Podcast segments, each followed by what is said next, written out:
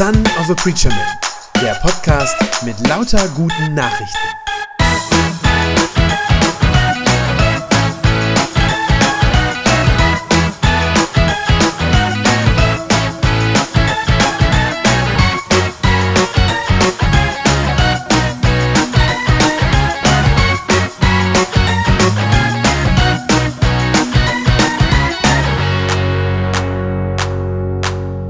Ja, ich habe es am Anfang schon gesagt, wir starten in eine neue Themenreihe zum Buch Jona. Die Reihe heißt Umgekehrt. Äh, wer das auf den Plakaten gesehen hat, hat gesehen, dass es auch umgedreht geschrieben ist. Das ist einfach deshalb, weil in dieser Geschichte von Jona ganz häufig das vorkommt, dass Gott die Dinge umkehrt, dass er sie sozusagen auf den Kopf stellt. Und es wird in der Geschichte auch immer wieder gehen um Menschen, die umkehren müssen ähm, die umkehren müssen, um wieder auf den richtigen Weg zu kommen, den sie sozusagen vorher verlassen haben. Dieses biblische Buch Jona, ja, das gehört so natürlich mit zu einem der bekanntesten überhaupt in der Bibel. Ähm, ihr habt bestimmt schon mal von dem großen Fisch gehört, äh, der den Jona verschluckt und drei Tage später wieder ausgespuckt hat. Aber äh, in diesem Buch steckt viel, viel mehr drin als nur diese äh, Geschichte vom Fisch, die ja auch gerne im Kindergottesdienst natürlich erzählt wird. Aber dieses Buch ist wahnsinnig tiefgründig. Äh, ich glaube, da steckt eigentlich alles drin, was man wissen muss über das Verhältnis zwischen Gott auf der einen Seite und uns Menschen auf der anderen Seite. Äh, Jona als Person hält uns Menschen, jedem von uns, ganz häufig den Spiegel vor wie wir so sind. Wir erkennen uns in ihm selber. Und äh, in dieser Reihe, in diesen, an diesen vier Sonntagen, werden wir ganz viel lernen darüber, wie wir sind, wer wir Menschen sind. Und wir werden auch viel darüber erfahren, ähm, wer Gott ist und vor allem auch, wie er uns sieht. Ich habe schon am Anfang gesagt, das Buch Jona hat vier Kapitel und wir werden einfach jeden Sonntag jetzt eines von diesen Kapiteln uns anschauen, also vier Sonntage lang mit ein paar Pausen dazwischen, also jetzt nicht in direkter Folge hintereinander. Ähm, das hat verschiedene Gründe, ist noch Erntedank und so zwischendurch. Die Termine könnt ihr euch nachher draußen mitnehmen, da liegt ein Zettelchen, äh, wo dann draufsteht, wann es jeweils weitergeht damit. Wir lesen heute das Kapitel 1 und ähm, ja, damit ich nicht ganz so viel reden muss, schauen wir uns das hier im Video an.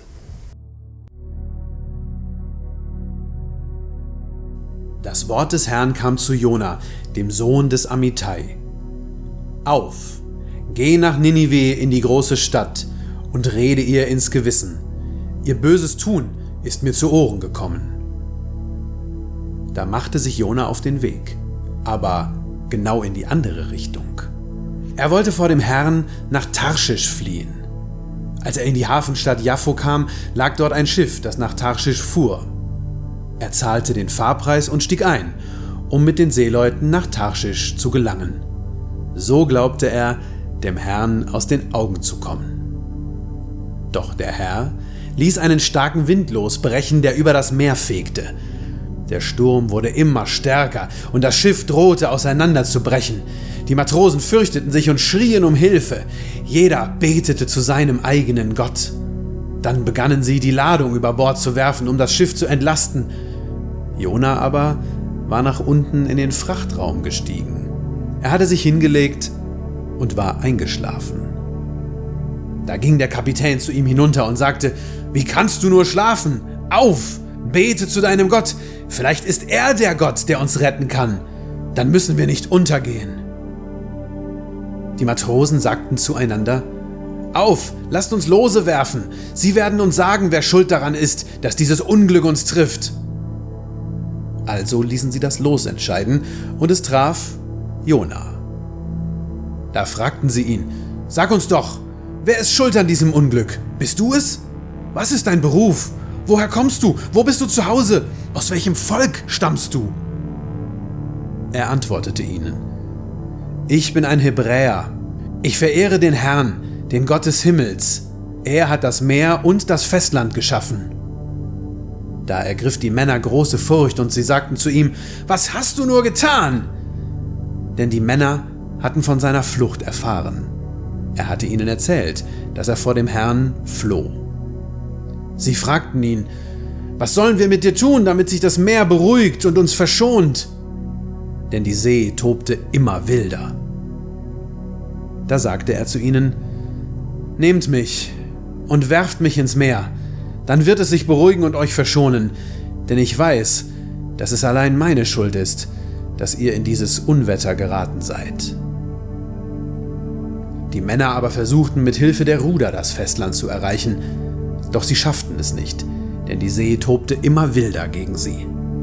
Da schrien sie zum Herrn und beteten, Ach Herr, lass uns nicht untergehen, wenn wir diesen Mann jetzt ins Meer werfen. Gib uns nicht die Schuld an seinem Tod, denn du bist ja der Herr. Wie es dein Wille war, so hast du es getan. Dann packten sie Jona und warfen ihn ins Meer. Sofort beruhigte sich die See und hörte auf zu toben. Da ergriff die Männer große Furcht vor dem Herrn. Sie brachten dem Herrn ein Schlachtopfer dar und legten Gelübde ab. Der Herr aber schickte einen großen Fisch, der Jona verschlang.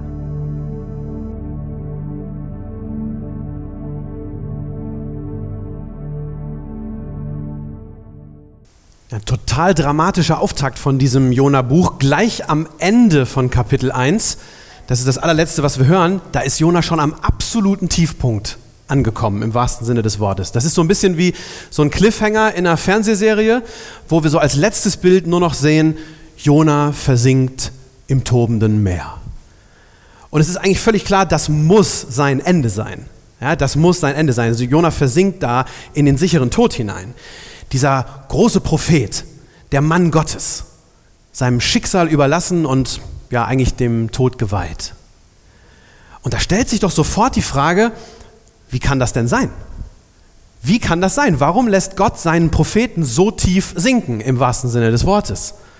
Warum lässt Gott zu, dass dieser Mann Gottes, so wird er auch genannt, dass der so leiden muss?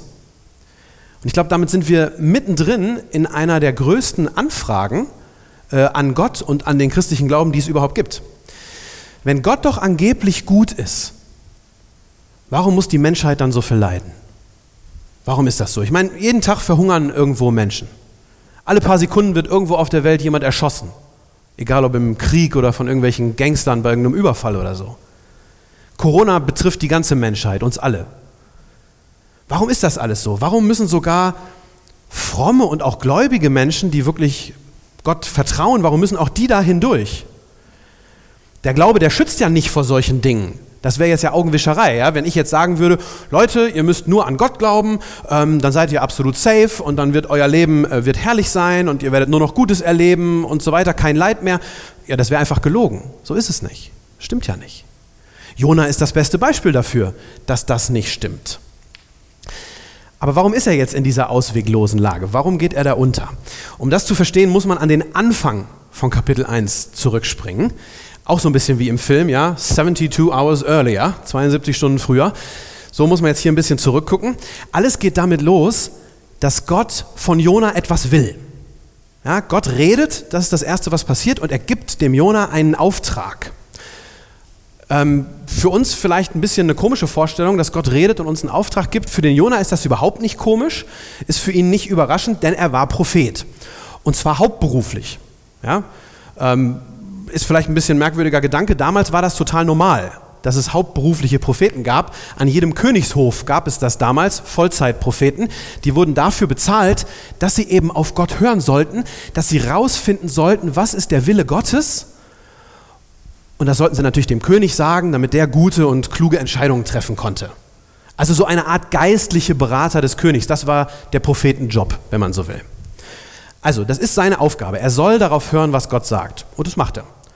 Und eines Tages redet Gott dann auf einmal ganz klar und deutlich und hat einen Auftrag für ihn. Das ist dieser Vers 2. Da, steht, was Gott sagt. Er sagt zu ihm, auf, geh nach Ninive in die große Stadt und rede ihr ins Gewissen, denn ihr böses Tun ist mir zu Ohren gekommen, sagt Gott. Und Jona, dieser Gläubige, dieser fromme Mann Gottes, der reagiert natürlich sofort, aber leider völlig anders, als das eigentlich gedacht war. Er macht nämlich das glatte Gegenteil von dem, was Gott von ihm wollte. Gott sagt zu ihm, du sollst nach Ninive gehen, das ist von Israel aus, liegt das im Osten. Stattdessen steht in der Geschichte, Jona steht tatsächlich auf, läuft sofort los, aber in die entgegengesetzte Richtung nach Tarschisch, das liegt in Spanien und das ist, das ist die Ironie an der Stelle in der Geschichte, das ist die westlichste Stadt der damals bekannten Welt. Also sozusagen weiter weg konnte der nicht laufen. Der läuft buchstäblich ans andere Ende der Welt. So muss man das lesen, diese Geschichte. Einen krasseren Ungehorsam kann es ja wohl nicht geben. Also mehr geht nicht. Ähm, wenn ich meinen Kindern sage, so, jetzt äh, bitte räumt die Spülmaschine aus und die rennen so schnell wie möglich sie können raus in den Garten, ja, dann bin ich schon immer sauer. Aber das hier ist viel heftiger, was der Jonah da macht. Und ich glaube, das ist so das erste Mal, dass Jonah uns einen Spiegel vorhält, uns Menschen. Und in diesem Spiegel sehen wir, wie wir selber sind, dass wir Gott oft ungehorsam sind. Ja, dass wir oft nicht das tun, was er will, sondern manchmal sogar das genaue Gegenteil. Aber warum macht der Jonah das? Was motiviert ihn dazu? Warum tut er nicht einfach das, was Gott von ihm sagt? Das ist ganz einfach. Weil er denkt, dass Gott spinnt. So drastisch muss man das sagen. Er denkt, Gott hat sie nicht mehr alle. Dieser Auftrag, den Gott ihm gibt, der ist für Jona die absolute Zumutung und eine totale Horrorvorstellung. Gott schickt ihn als Botschafter nach Ninive. Ich weiß nicht, ob jemand von euch schon mal da war, aber für Jona ist das ausgerechnet Ninive. So schlimmer geht es nicht. Ninive muss man wissen, das war damals eine der größten Städte äh, des Assyrischen Reiches. Also wir sind ja so ungefähr 700 vor Christus oder knappe, knappe 800 vor Christus. Und da gab es das Assyrische Reich. Und das war damals die Großmacht, die alles beherrschende Großmacht und die schlimmsten Feinde des Volkes Israel. Ja, äh, wir wissen aus historischen Berichten, gar nicht, gar nicht äh, in erster Linie aus der Bibel, sondern auch aus anderen historischen Berichten wissen wir, dass die Assyrer nicht nur unvorstellbar mächtig waren, also aus Sicht der, vom kleinen Volk Israel waren die völlig unbesiegbar, gegen die kommt man nicht an, sondern die waren auch unvorstellbar grausam. Da gibt es Berichte drüber. Äh, wir wissen, dass die Assyrer wirklich einen Krieg nach dem anderen geführt haben gegen die umliegenden Völker. Die haben systematisch ganze Völker ausgerottet, ausradiert. Ähm, die haben ihren Feinden, wenn sie die gefangen haben, lebendig die Haut vom Leib gezogen und alle solche Dinge. Und das kommt ja auch vor in dieser Geschichte. Gott sagt ja genau deshalb auch, ich habe gesehen, wie böse diese Leute sind. Ich habe gesehen, wie böse diese äh, Assyrer sind, diese Bewohner von Ninive. Aber ausgerechnet zu diesen bösen Menschen schickt Gott den Jona jetzt hin. Ausgerechnet die, die soll er warnen. Das ist ja der Auftrag. Er soll sie warnen, wenn ihr so weitermacht mit eurer Bosheit, ja, dann wird Gott euch bestrafen. Dann wird Gott euch vernichten. Und das ist ja eine Hilfe. Also die Idee dahinter ist ja, Jona soll diesen Leuten von Ninive helfen, dass sie nochmal eine Chance bekommen dass sie dieses Gerichtsurteil Gottes nochmal abwenden können, dass sie ihre Bosheit lassen. Und das ist für den Jona absolut crazy, absolut verrückt. Warum sollte er das machen? Es wird immer so gesagt, ja, der Jona hat Angst um sein eigenes Leben, ja, dass er da hingehen soll und jetzt so eine böse, also schlechte Nachricht sozusagen denen verkünden soll. Ich glaube, das ist gar nicht das Erste. Vielleicht hat er auch Angst um seine eigene Haut, das kann schon sein. Ähm, aber ich glaube, vor allem denkt er, diese Leute, dieses Volk, die sollen doch bitte untergehen. Da kann doch gar nichts Besseres passieren, als dass Gott dieses assyrische Volk in die Schranken weist und ausrottet. Das wünscht er sich geradezu. Dann hätte Israel endlich Ruhe vor diesen Leuten. Der Jonah hat überhaupt kein Interesse daran, diesen, ausgerechnet diesen Menschen zu helfen. Und deshalb entscheidet er sich ganz bewusst dafür, ungehorsam zu sein und davon zu laufen. Und ich glaube, das ist das zweite Mal, dass Jonah uns den Spiegel vorhält. Und wieder sehen wir da drin, wie wir Menschen so sind. Dass wir nämlich ganz häufig, in aller Regel, zuerst an uns selber denken, an unser Wohlergehen. Und wir denken zuerst an uns selbst, weil wir tief im Herzen davon überzeugt sind, ich muss an mich denken, weil es nämlich sonst keiner tut. Wenn ich mich nicht um mich kümmere, dann kümmert sich keiner um mich und Gott schon erst recht nicht. Und das ist genau das, was der Jona auch denkt. Genau das sind seine Gedanken. Er meint, dass er besser als Gott weiß, was gut ist für ihn selber und auch für sein ganzes Volk, für das Volk Israel. Und damit sind wir eigentlich beim tiefsten Kern des Problems angekommen. Jona vertraut Gott einfach nicht. Er vertraut ihm einfach nicht. Und deshalb weigert er sich, diesen Auftrag auszuführen. Deshalb läuft er davon. Und das ist die dritte Lektion über uns Menschen. Wir hören oft nicht auf Gott, weil wir nicht glauben, dass seine Pläne gut sind. Weil wir in der Tiefe unseres Herzens, ganz tief drin, Gott oft nicht vertrauen. Und das ist dann auch der Grund, warum der Jona in diesen schlimmen Sturm gerät. Warum der da am Ende untergeht. Jona steckt in diesen Schwierigkeiten, weil er Gott so misstraut hat und weil er dachte, ich kann die Sache doch selber in die Hand nehmen, ich weiß besser, wie es geht. Jona versinkt im Meer, weil er das Gegenteil getan hat von dem, was Gott wollte. Eine Sache ist mir an dieser Stelle ganz wichtig zu sagen, das ist nicht immer der Grund für Leid. Überhaupt nicht. Also bitte sagt jetzt nicht hinterher nach der Predigt, der Pastor hat aber gesagt, immer wenn ein Mensch leidet und in einer schlechten Situation ist oder so, dann ist er daran selber schuld, weil er vermutlich Gott ungehorsam war. Das sage ich gar nicht, das wäre überhaupt nicht biblisch, das so zu sagen. Im Gegenteil, in der Bibel werden ganz verschiedene Gründe genannt, warum es Leid in dieser Welt gibt und warum Menschen da durch müssen. Es gibt auch viel unverschuldetes Leid in dieser Welt, ganz klar. Sieht man in der Geschichte ja auch. Die Seeleute auf dem Schiff, diese Matrosen, mit denen Jona unterwegs sind, die geraten ja auch in diesen Sturm und die können überhaupt nichts dafür. Die haben nichts falsch gemacht in dem Moment, sondern sie sind in diesem Sturm, weil Jona was falsch gemacht hat. Ich glaube, auch das ist tatsächlich etwas, was ganz häufig passiert, millionenfach jeden Tag, dass Menschen darunter leiden müssen, dass andere Menschen was falsch gemacht haben oder böse Dinge getan haben. Das ist, glaube ich, sehr häufig. Also, ganz wichtig, nicht jeder Sturm, in den wir geraten in unserem Leben, heißt, dass wir was falsch gemacht haben. Aber ich glaube, umgekehrt stimmt die Lektion dann doch. Jedes Mal, wenn wir vor Gott davonlaufen und unser eigenes Ding machen, ich glaube, dann geraten wir mit Sicherheit in einen Sturm. So passt es, glaube ich, zusammen. Ich weiß das noch sehr gut, wie ich einmal in meinem Leben unbedingt etwas wollte, unbedingt wollte ich was tun, von dem ich schon vorher den Eindruck hatte, dass Gott das wahrscheinlich nicht will. Hatte ich irgendwie so ein Bauchgefühl. Und mir war das egal.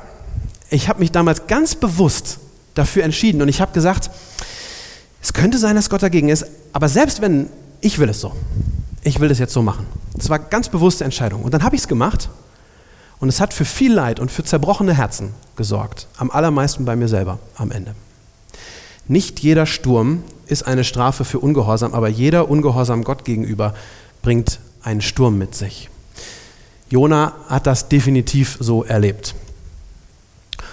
Und mitten in diesem Sturm, in dem er da steckt, den er ja selber verschuldet hat, da begreift der Jona eine tiefe geistliche Wahrheit.